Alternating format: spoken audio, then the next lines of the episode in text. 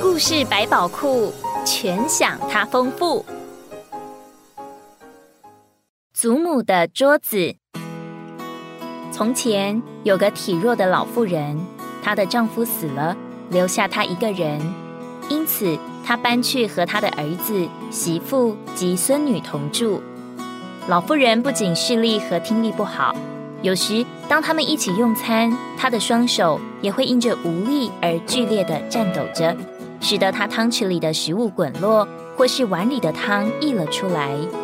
看到他的食物散落在桌子上，他的儿子和媳妇都很不高兴。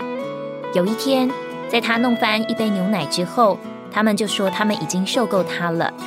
他们在放扫帚的橱柜旁边一个角落里放了一张小桌子，从此让老妇人在那里用餐。老妇人独自一人坐在那，流着眼泪，望着房间另一端的其他人。有时候。他们会边吃东西边和他说话，但是当他又让碗或叉子掉下来时，他们就会责骂他。一天晚上，在晚餐之前，小孙女忙着在地板上玩她的玩具积木，她的父亲就问她在做些什么。小女孩微笑着说：“我正在为你和妈妈做一张小桌子，等到有一天我长大了，你们也可以自己在一个角落里吃东西。”他的父母坐在那，瞪着眼睛看着他。过了好一会儿，他们两人突然开始哭了起来。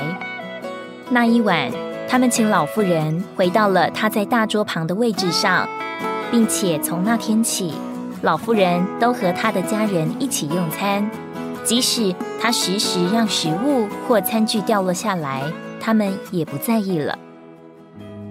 马太福音七章一到二节。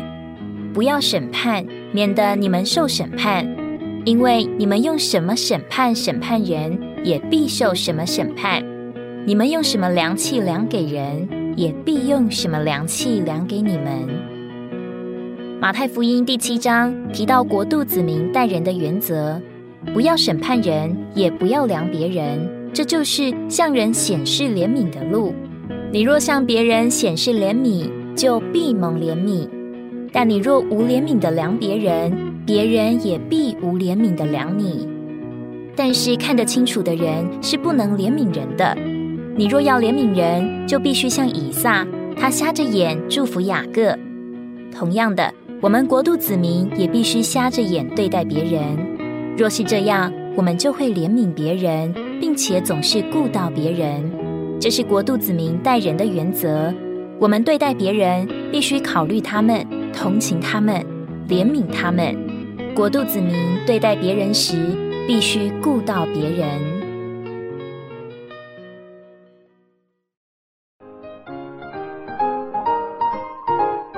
故事百宝库，谢谢你的收听。如果你喜欢我们的故事，别忘了给我们的影片点赞，并将影片分享给身边的人哦。愿神祝福一切寻求他的人。